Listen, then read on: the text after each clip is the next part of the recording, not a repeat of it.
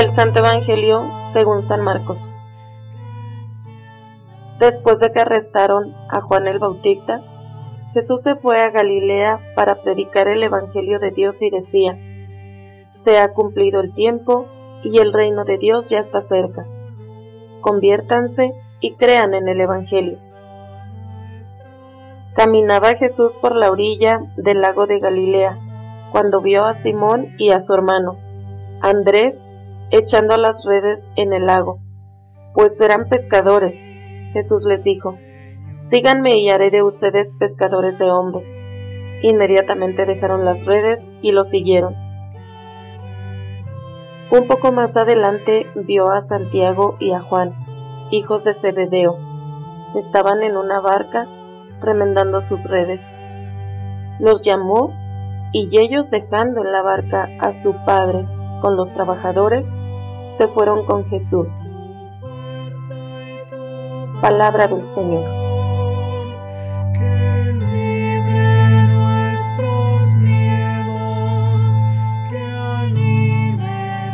Amados hermanos en Cristo Jesús, los saludo con gran alegría deseando que Dios reine en sus corazones. Hemos iniciado un nuevo tiempo litúrgico al que llamamos tiempo ordinario. Se llama así porque en dicho tiempo se medita sobre la vida ordinaria de Jesús, es decir, lo que hizo en compañía de sus discípulos, los lugares que visitó, los milagros que realizó. Pero sobre todo es un tiempo en el que como iglesia acompañamos a Jesús en sus actividades de día a día y descubrir cómo Él también nos acompaña en cada momento. Y ahora que inicia este tiempo de gracia, nuevamente damos la bienvenida al Evangelio según San Marcos, para que por medio de él conozcamos los hechos y dichos de Jesús, el enviado de Dios, el Hijo de Dios. Meditemos pues el texto del Evangelio que hemos escuchado, para nuestro provecho espiritual y salvación de nuestra alma. El Evangelio nos adentra al momento en que arrestan a Juan el Bautista y la entrada de Jesús a Galilea para predicar el Evangelio de Dios. Recordemos que Juan fue tomado preso por el rey Herodes, porque Juan denunció el comportamiento inmoral del rey pero ante esta situación Jesús no se asustó, ni huye ante el aparente poder del rey Herodes, sino más bien Jesús ve ese momento ya como una entrada del reino de Dios en la vida de los hombres, un reino más poderoso que los demás reinos de este mundo, no en política ni en luchas de poder, sino más bien un reino de salvación y de gracia este reino comienza a instaurarse por la predicación de Jesús. Se ha cumplido el tiempo y el reino de Dios ya está cerca. Esta buena nueva que Jesús proclama no es buena nueva solo porque Jesús lo está diciendo, sino sobre todo porque Dios es su contenido. Dios es la mayor buena nueva para toda la humanidad. Esto es lo que da plenitud y sentido a toda nuestra existencia. Pero para recibir esta buena nueva del reino de los cielos, Jesús nos pone condiciones. En primer lugar, una invitación a la conversión.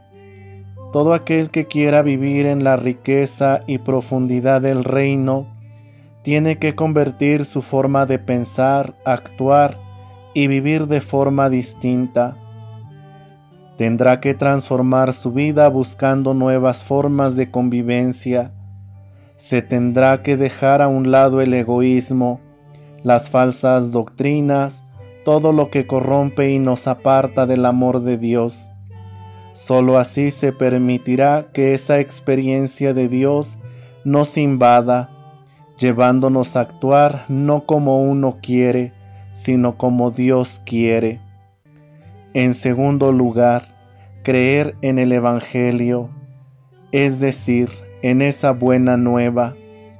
Este creer no es solo creer por creer, sino más bien comprometerse a vivir el reino de Dios y su justicia, sin preocuparse del mañana, confiando y buscando la manera de ser felices y hacer feliz al prójimo, y lo demás ya vendrá por añadidura.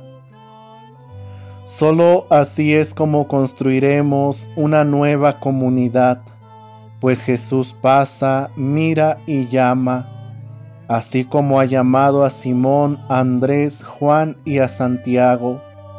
Ellos escucharon la invitación y enseguida lo dejaron todo para seguirle, para formar una familia con él desde el amor.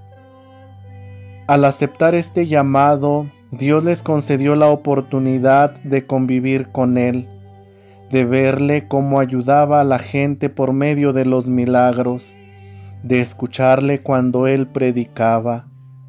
Esta invitación de aceptar el reino de Dios mediante la conversión consiste en ir detrás de Cristo en cada momento de nuestra vida, desde la vocación a la que hemos sido llamados.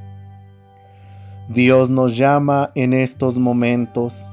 Ojalá que no seamos sordos a su voz abramos nuestro corazón y aceptemos su reino de verdad y de justicia, reino de amor, de santidad y de gracia, y dejemos que Cristo cada día nos muestre el camino para la santidad, para que todos algún día contemplemos a Dios tal cual es. Que Dios les bendiga y que pasen todos una bonita semana.